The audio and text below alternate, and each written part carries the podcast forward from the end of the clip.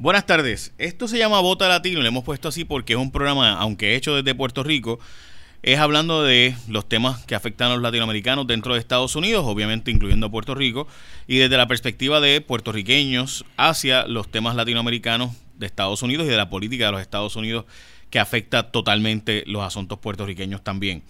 Así que lo vemos como una forma de insertarnos en el debate de los Estados Unidos y simultáneamente recordarnos a nosotros los puertorriqueños que si no nos unimos, latinos, puertorriqueños, latinoamericanos en general, pues poco probable que tengamos para que tengamos resultados positivos en nuestra faena dentro de conseguir un espacio en la nación norteamericana.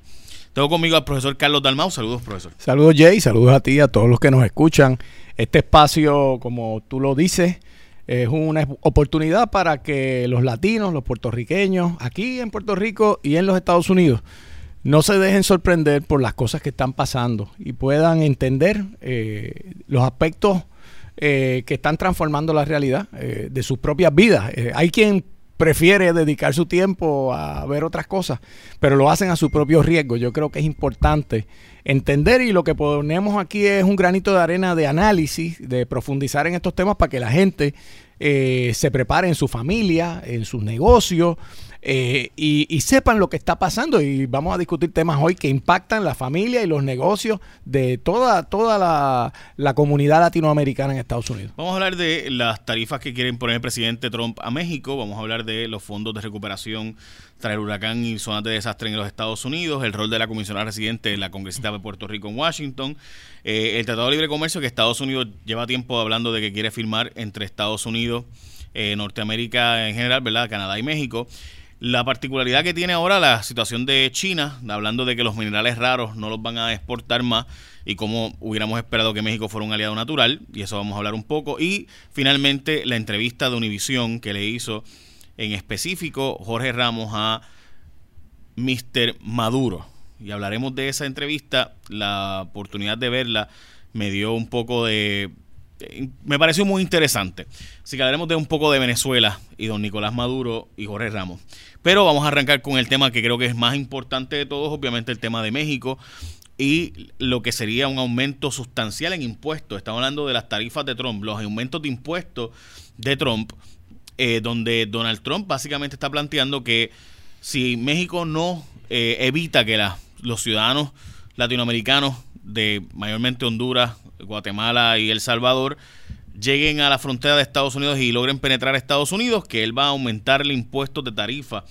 A la larga, y yo creo que este es el problema que Donald Trump no sé si se ha fijado, ¿verdad? Y que creo que los, que lo siguen, eh, que están apoyando esta tarifa, no han visto. Y es que si la economía de México se desploma, pues más mexicanos van a estar buscando ahora, porque el problema mayormente de latinoamericanos viajando a Estados Unidos o tratando de emigrar a Estados Unidos no es de mexicanos actualmente es de guatemaltecos, hondureños, salvadoreños, que están buscando la forma de conseguir una mejor vida, una mejor calidad de vida en los Estados Unidos. Pero sí, porque la economía de México está relativamente estable, ha provocado que menos mexicanos, y que de hecho ahora mismo es negativo, muchos mexicanos están regresando a México, específicamente a México. Pero si tú le pones tarifas de entrada a los productos mexicanos y colapsas la economía de México, pues va a aumentar la emigración de mexicanos y no va a haber gobierno de México que puede evitarlo. Y eso es un hecho. Así que el resultado de esto, yo no sé si Donald Trump mismo lo ha pensado, profesor. Eh, para que la gente entienda lo que ha dicho Trump, que sigue insistiendo en su muralla, pero en este caso dice, independientemente de lo del muro de México, si el gobierno de México unilateralmente no para la inmigración y la entrada de drogas, que eso es algo que, que ningún gobierno puede realmente parar del todo nosotros vamos a imponerle tarifas nuevas eh, que pueden llegar hasta el 25% a los productos de México que entran aquí.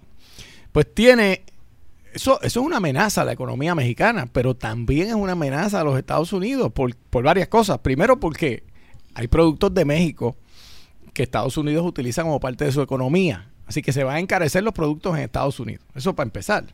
Dos, Estados Unidos le vende a México le vende 4 eh, billones de dólares de, por ejemplo, de maíz.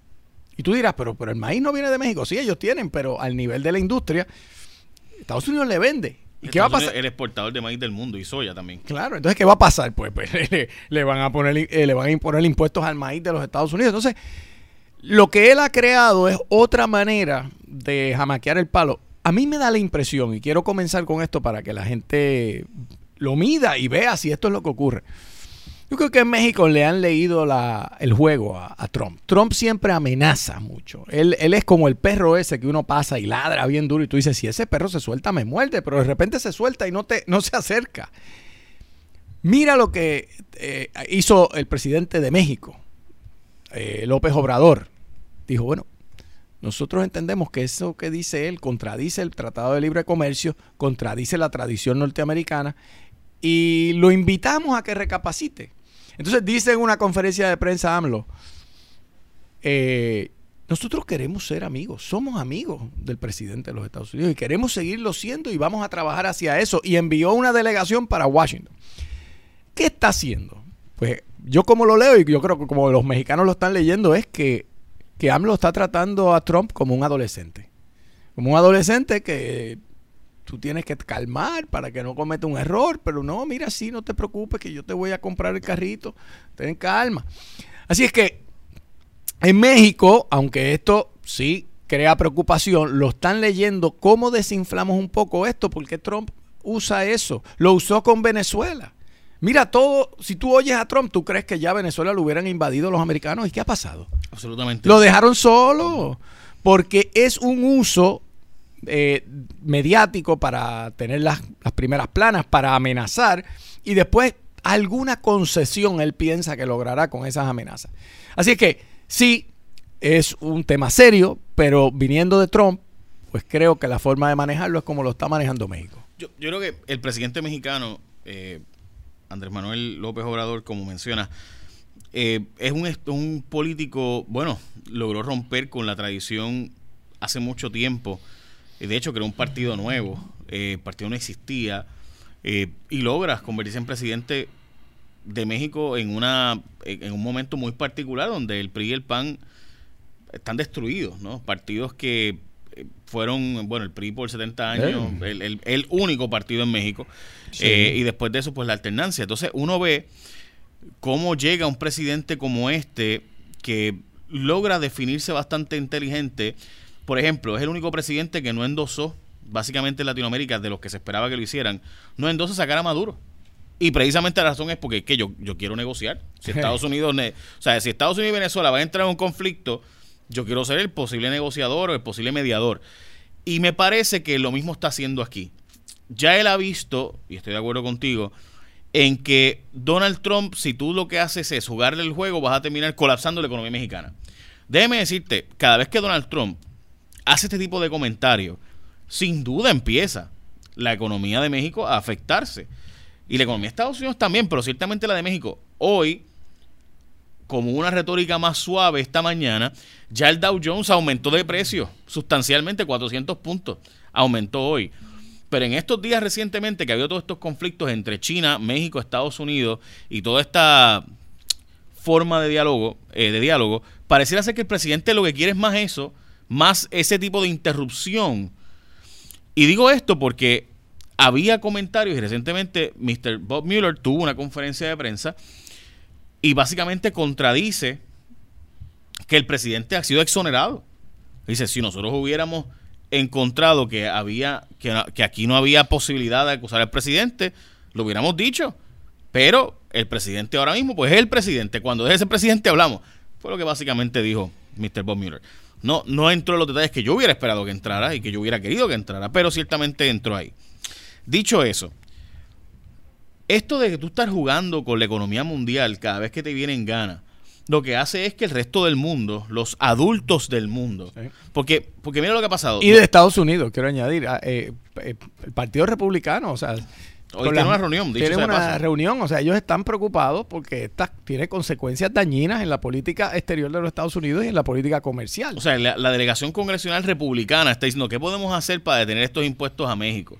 Y además que tú estás negociando un tratado de libre comercio con un país que todavía no ha, no ha ratificado y que ni siquiera está, o sea, no hay signatarios todavía del acuerdo, de un posible acuerdo comercial entre Estados Unidos, México y Canadá y tú vienes y dices de la nada, bueno, vamos a ponerle un impuesto a esos muchachos allá abajo. Pero ¿cómo es eso? O tú, sabes, estamos negociando hace más de un año un acuerdo nuevo y Donald Trump y mucha gente que me está viendo o escuchando, estoy seguro que va a pensar rápido, es que así es Donald Trump, ese es su estilo.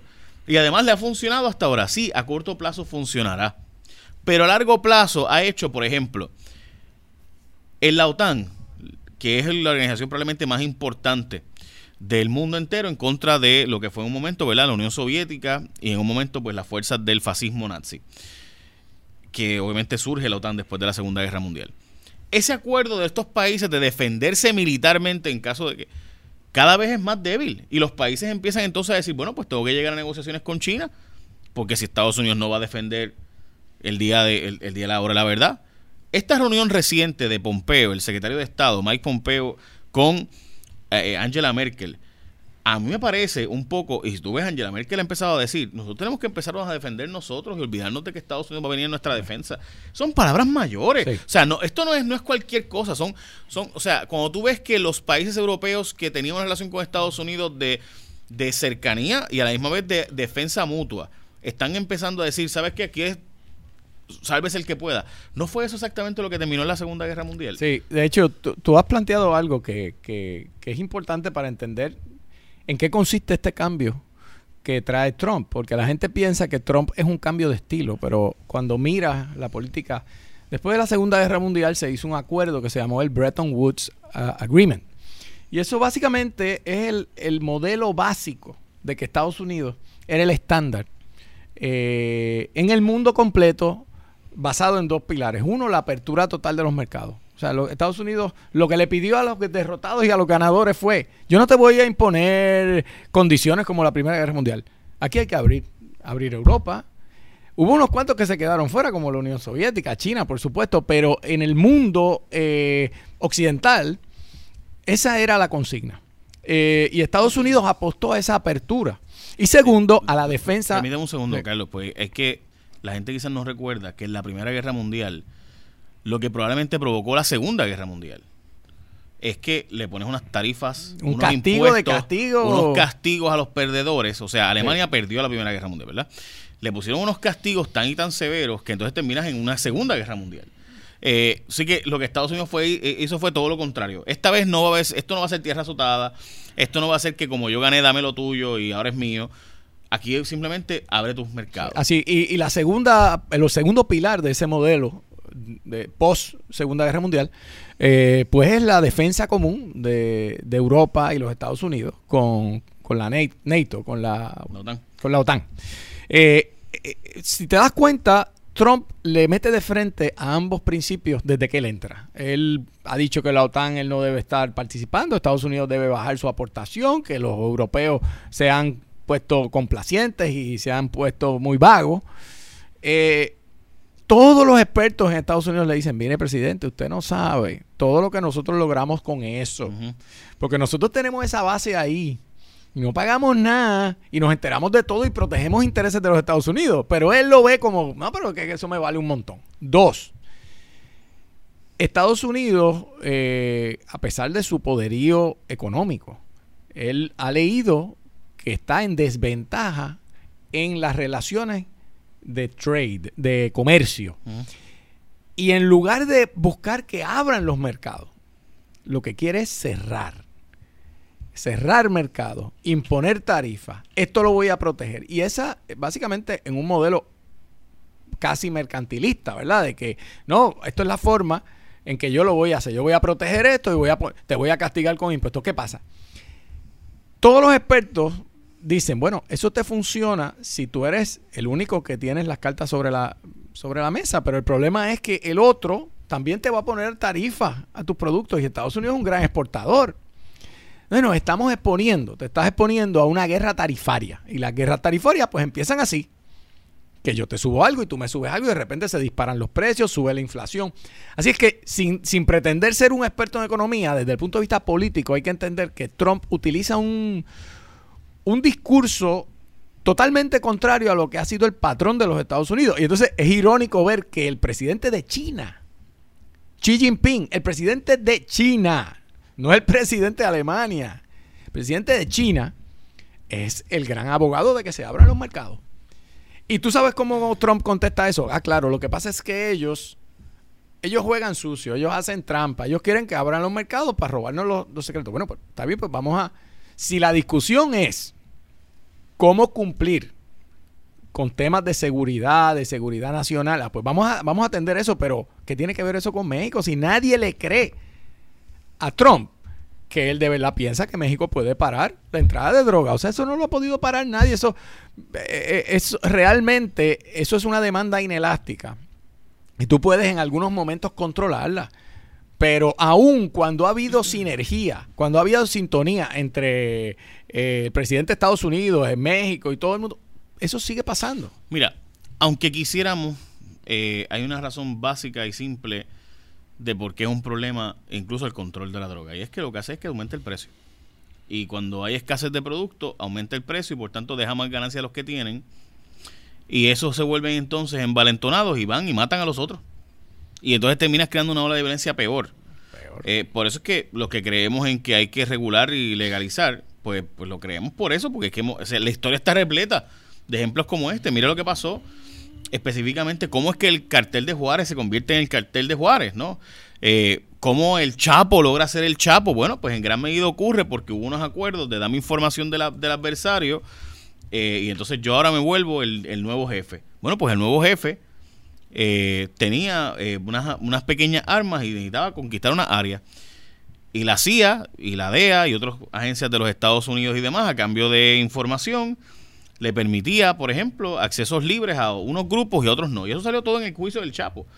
El que ve el juicio del Chapo sabe eso. Sabe que incluso uno, personas muy vinculadas, incluso un hijo del Chapo, que habló específicamente sobre esto y dijo, mira, sí, yo llegué a un acuerdo donde yo daba información de mis adversarios a cambio de, de que a mí no me tocaran. Y de repente se convirtió en el monarca de la zona. Y no lo hizo de forma bonita, fue a tiro limpio matando un montón de gente y desapareciendo gente y descuartizando gente y, colgando. O sea, y ahí está la historia. Pero bueno, volviendo a los temas de las tarifas.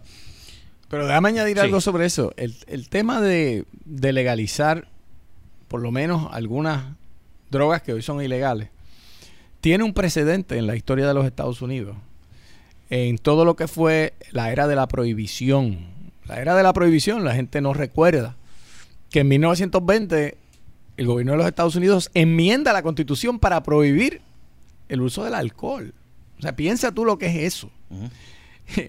Pero en aquel momento se creó toda una ola de que el alcohol era inmoral, que te llevaba a cometer crímenes, a cometer cosas malas y que eso era lo peor. Y yo no digo que no es malo.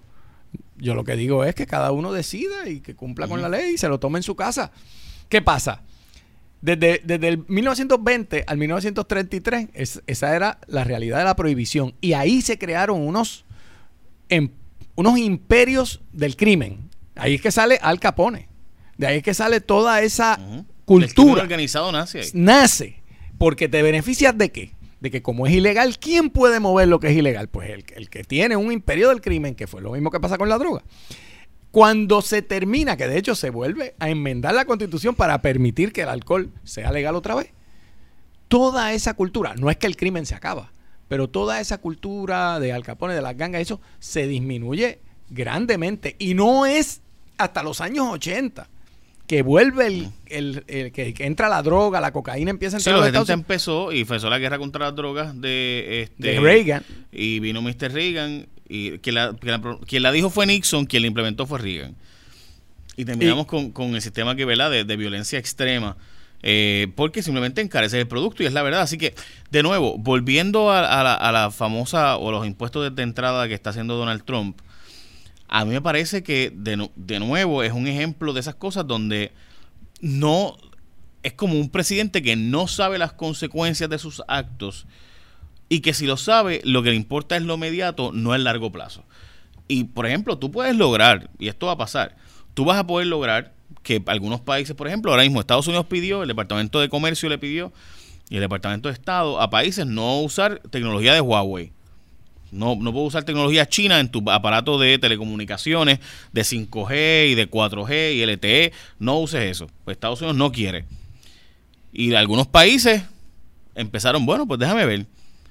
Pero ya muchos de ellos están diciendo, yo lo voy a usar y ya. Ah, que los chinos van a saber información confidencial mía y de mi gente y van a tener datos. Pues busco un VPN y buscaré alguna forma para evitar que eso sea. Y buscaré que mis... Pero el, es esto que está pasando ahora. Hace 10 años nadie le hubiera dado la espalda a Estados Unidos en una petición de no le no uses tecnología china porque están usándola para espionaje. Hace 10 años, hace en la era de Obama, esto no hubiera pasado. Pero en la era de Trump, donde todo el mundo está ahora en las de, bueno, pues que, es que yo no puedo confiar en este, porque llegamos a unos acuerdos hoy, me pone unas tarifas mañana y me cambia los juegos, me está pidiendo que pague más por, por tener bases aquí, que sí. Pero la OTAN teníamos un acuerdo y ahora está cambiando los acuerdos, pues yo no confío en él. Así que, ¿qué voy a hacer? ¿Depender de tecnología de Estados Unidos solamente cuando yo no puedo confiar en que este presidente va. No, y ya. Y eso, y eso, y eso es un cambio dramático en lo que ha sido los pasados 70 años de historia de la Segunda Guerra Mundial para De hecho, es interesante, y, volviendo al tema original de México, que el viernes pasado la moneda mexicana se debilitó en 2.5% frente al dólar, precisamente por la preocupación que generó esta amenaza de tarifa. Y ya hoy estaba viendo eh, el último reporte que sí se sigue por debajo eh, de donde estaba, pero ahora el descenso de la moneda es 0.5%, 0.05%. O sea, ya está ajustándose el mercado a decir, bueno, esto vamos a ver. Lo segundo es que el presidente López Obrador, otra vez, la teoría de que él está tratando a Trump como un niño malcriado, ha anunciado que no va a ir al G20 en Japón, que es este mes. Eh, y le preguntaron por qué y dice, bueno, porque nosotros estamos en unos procesos de negociación y prefiero no confrontar eh, a Trump en este momento, no elevar la situación de confrontación. ¿Qué está diciendo? Pues que Trump es un malcriado y para hacer un show, si él está allí, va a hacer un show. Pues yo voy a quitarle el show, yo no voy a estar allí. Y voy a dejar que él haga un show con el otro que esté. Fíjate cómo están tratando otros países al presidente de los Estados Unidos. ¿En qué otro momento trato de pensar? Eh, un presidente de otro país dice, yo no voy a ir para no encontrarme con el presidente de los Estados Unidos si todo el mundo quiere verlo. Aún los enemigos quieren ver al presidente de los Estados Unidos. Pero este no, porque te sale mal. Porque va y te, te sale con una mala crianza y nada más por el show, forma un lío. Y en eso es que está Estados Unidos hoy. Y Puerto Rico es una víctima de eso, que tiene un presidente que vive en un planeta de cómo yo impacto, cómo yo creo noticias, cómo yo le hablo a mi base, sin, sin necesariamente entender las implicaciones de sus acciones. Bueno, cambiemos el tema porque si no nos quedamos ahí y no hablamos nada más. Me parece importante hablar de los fondos de recuperación, específicamente las zonas devastadas por desastres naturales en Estados Unidos, obviamente eso incluye a Puerto Rico, eh, las Carolinas, la zona de Texas, la Florida donde California, donde todos eh, víctimas de desastres naturales de alguna forma u otra, pues van a recibir unos fondos adicionales. Lo cierto es que aquí hay una particularidad y es que la congresista de Puerto Rico, que es Jennifer González, resulta electa, pero ella es republicana y ha sido muy leal al Partido Republicano. Y ella le dijo a Puerto Rico que había que apoyar el proyecto de los republicanos en el Senado porque el proyecto de los republicanos en el Senado era lo único que iba a haber. O sea, pájaro en mano. Hay que aprovechar lo que tenemos ahora y después bregamos con los Más demás. vale pájaro en mano. Scott y Marco Rubio estaban de acuerdo, el senador Bennett, y hay que decir que aquí habían Perdue y otros senadores estaban buscando la forma de conseguir unos fondos para Puerto Rico y Donald Trump dijo que no. Esos son los datos, ¿verdad? La administración de Trump dijo que no.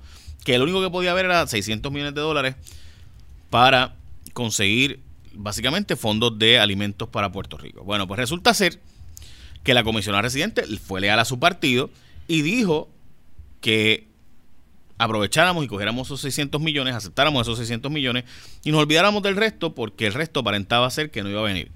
Bueno, pues finalmente los demócratas en la Cámara trancaron el juego y dijeron que eso no era posible, que para Puerto Rico hacía falta más fondos y ahora resulta ser que Jennifer González queda en ridículo, y es la verdad, porque se aprobó el proyecto de los demócratas, tiene los votos, estamos hablando de que tiene más del doble y medio de los fondos que ella había dicho, y además, que es lo más importante, se aprobaron otros dineros, pero otras obligaciones que ya estaban hechas, se presionó para que tengan que erogarlas. Es decir, antes se habían aprobado más de 8 mil millones de fondos para otras cosas, que Donald Trump los tenía se había sentado sobre y había dicho no los envíen para Puerto Rico. Y en este proyecto se obliga al presidente a tener que enviar esos dineros para Puerto Rico. Es decir, que la delegación demócrata, específicamente Chuck Schumer en el Senado, Nina Velázquez y obviamente José Serrano en la Cámara, han logrado muchísimo más de lo que la comisionada presidente decía. Carlos, tú que trabajas en ese mundo y vives ese mundo, eh, ¿qué pasó ahí? Bueno, vamos a, vamos a comenzar separando el grano de la paja aquí. Eh, la, el proyecto de ayuda de 600 millones de dólares para el PAN era un proyecto que todo el mundo apoyaba. Eso incluye a la comisionada residente Anida Velázquez y a, y a muchos aliados de Puerto Rico. El problema es que hasta ahí es que llegaban los republicanos y los demócratas querían ir mucho más lejos. Y eso creó un tranque. Y eso se sabe, esa fue la gran discusión que Trump decía, deberían estar agradecidos los puertorriqueños con lo que todo lo que le hemos dado y decía que sí, decía que no. Y mientras tanto, los demócratas se mantuvieron firmes al punto que lograron aumentar la cuantía, como tú has dicho y como ha salido reportado, y ayer se aprueba finalmente. Yo no dudo que la comisionada residente Jennifer González quería lo más posible, pero lo cierto es que ella estaba dispuesta a aceptar lo que los republicanos ofrecieron. Si alguien, ¿verdad? Y, no le quito mérito, eh, Jennifer González está operando con las cartas que le tocaron en el mundo republicano. Y ese es el precio de ser republicano en este momento, que es casi como ser, eh, eh, ¿verdad? yo, no, yo no voy a decir nada, no voy a editorializar, pero es realmente ponerse en posiciones malas para Puerto Rico, vamos a decirlo así. Pero lo cierto es que si hubo una persona que merece el aplauso y el reconocimiento de todos los puertorriqueños es la congresista Nidia Velázquez. Y eh, lo digo porque me consta que ella fue la voz más fuerte dentro de los demócratas para que se mantuvieran firmes en que Puerto Rico necesitaba más ayuda. Que Puerto Rico realmente no había recibido los llamados 91 billones que dice Trump. Y finalmente logró que se aprobara eso. Y es importante reconocérselo, porque aquí hay muchas cosas que se hacen, eh, Jay, para los periódicos, para las noticias, para que te saquen en la primera plana. Pero quien está allí, quien está allí, cuando se reúnen Chuck Schumer y Nancy Pelosi y tienen que discutir qué es lo que vamos a exigir, es Nidia Velázquez y a veces no lo hace para la grada, o sea, muchas veces lo hace en silencio. Y por eso a mí me parece que es justo que los puertorriqueños, cuando esto ocurre, le reconozcan. Y empezando por la comisionada residente, a mí me parece que esa, esa cuestión de que quién se lleva el mérito de qué, pues al final el país lo que quiere es resultados. Y yo pienso que la comisionada residente bien pudiera, Jennifer González, aunque fuera republicana, eh, decir, oye, yo trabajé con los republicanos para conseguir la mayor cantidad de los fondos, así, pero aquí estoy y gracias, Nidia, por la mano que nos diste del lado demócrata y resuelto el problema. O sea, y no se ve una relación de hostilidad, pero no, lo que es lo contrario. Lo que ha habido es una relación de total hostilidad, de confrontación todo el tiempo. Mira, o es un error. En, este, un error. en este momento, Jennifer González tiene que jugar en un equipo. No puede jugar sola porque no tiene los votos en la Cámara. Y aunque los tuviera, hay un presidente con unos intereses adversos a los temas de Puerto Rico y a los temas latinos, punto.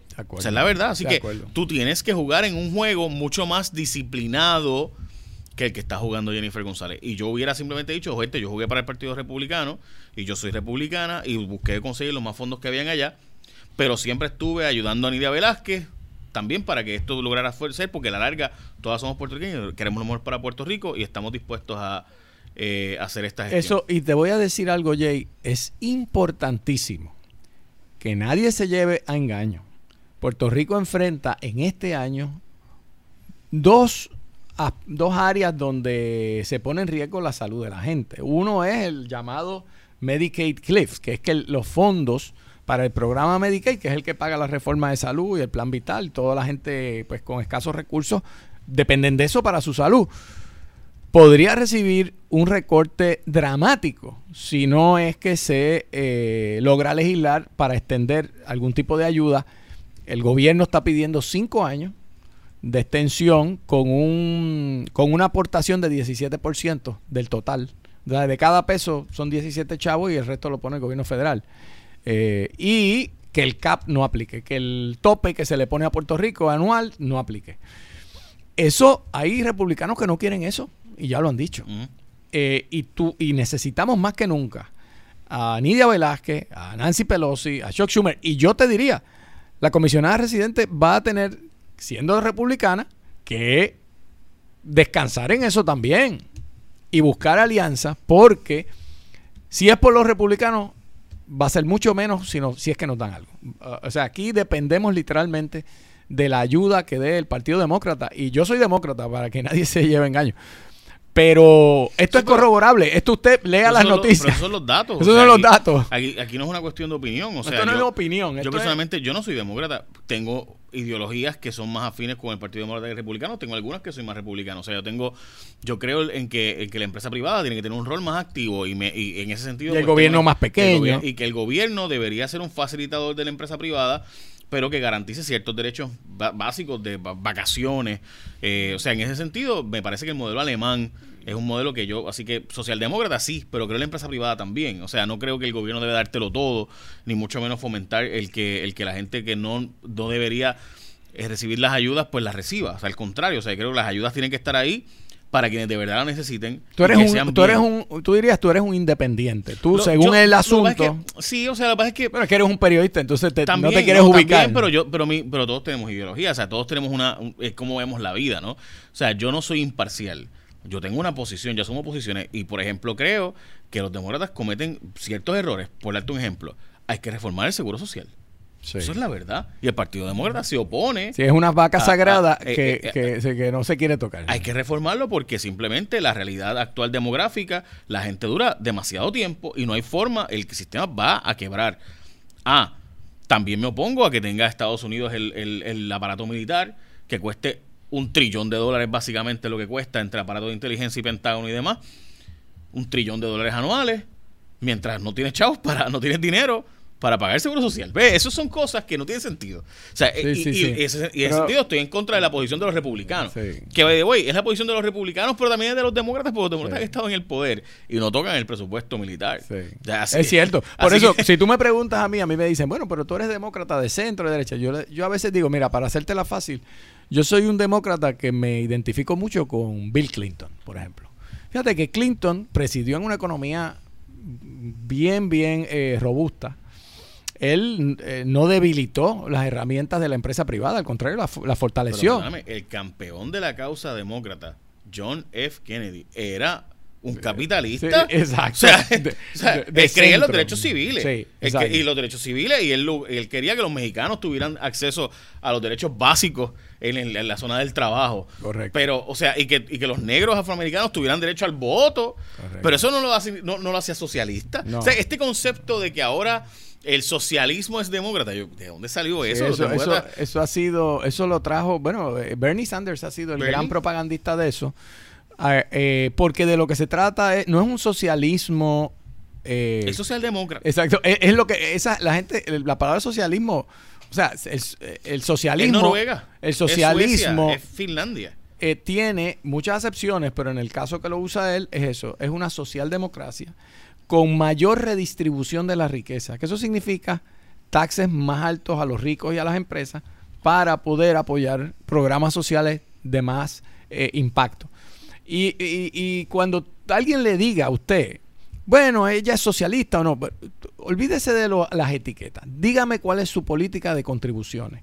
A lo mejor cuando se le explica, usted está de acuerdo, porque usan etiquetas pues sin, sin precisar, ¿verdad? es que fue el partido republicano el que tenía los impuestos a los cuando Eisenhower los impuestos para los ricos eran más altos que ahora y dime que Eisenhower no era republicano o sea vamos bueno, y, y, quién desarrolló el seguro social?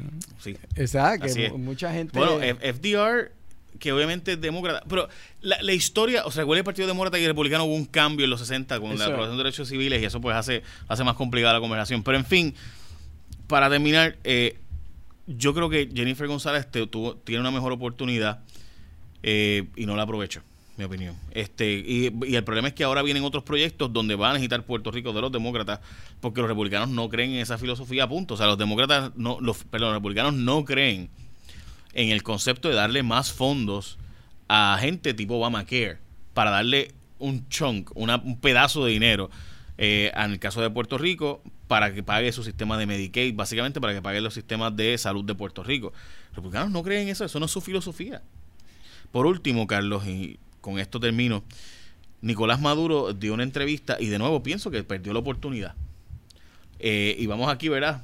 Aquí estamos, le tiramos ahora a la republicana, ahora estamos tirándole al concepto del demócrata, eh, ¿verdad? El concepto del liberal.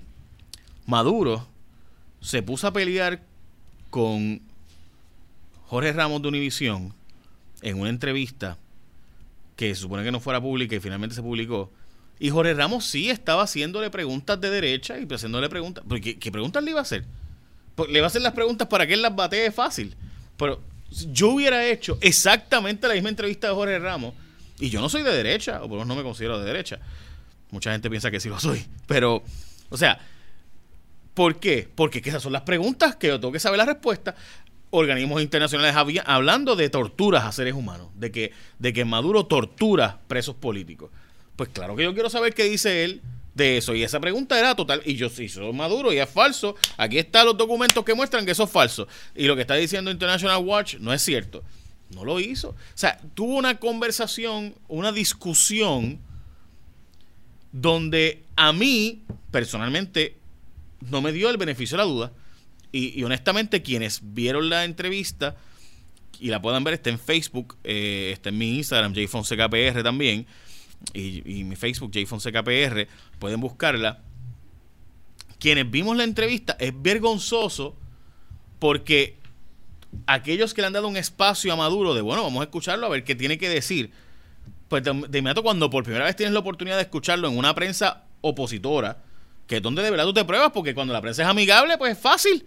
Cuando la prensa es opositora, es que tú tienes que entonces demostrar. Perdió la oportunidad, no contestó las preguntas con los documentos que yo hubiera esperado, ni con la facilidad, ni porque todas las preguntas eran totalmente previsibles. Tú veías en los programas de Jorge Ramos antes y sabías las preguntas que iba a hacer.